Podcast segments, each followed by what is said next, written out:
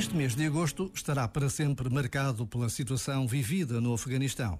As imagens que o mundo viu e não pode esquecer, as entrevistas, os pedidos de ajuda, as promessas cumpridas e as que estão por cumprir.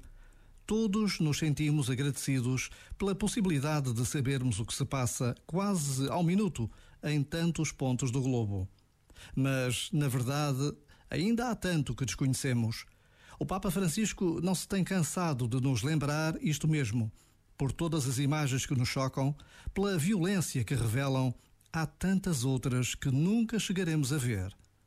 Por vezes, basta a pausa de um minuto para nos determos sobre o sofrimento e para pedirmos a Deus por todos aqueles de quem ninguém se lembra. Este momento está disponível em podcast no site e na app.